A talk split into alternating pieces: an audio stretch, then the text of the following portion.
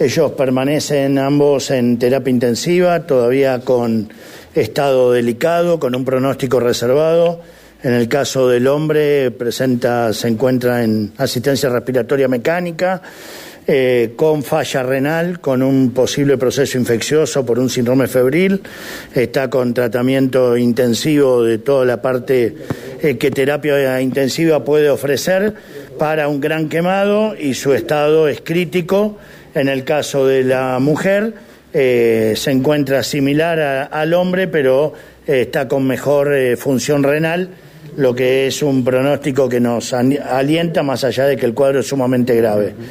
ellos permanecen en asistencia respiratoria mecánica, en coma inducido, tratamiento del dolor y tratamiento local de las quemaduras que van evolucionando y que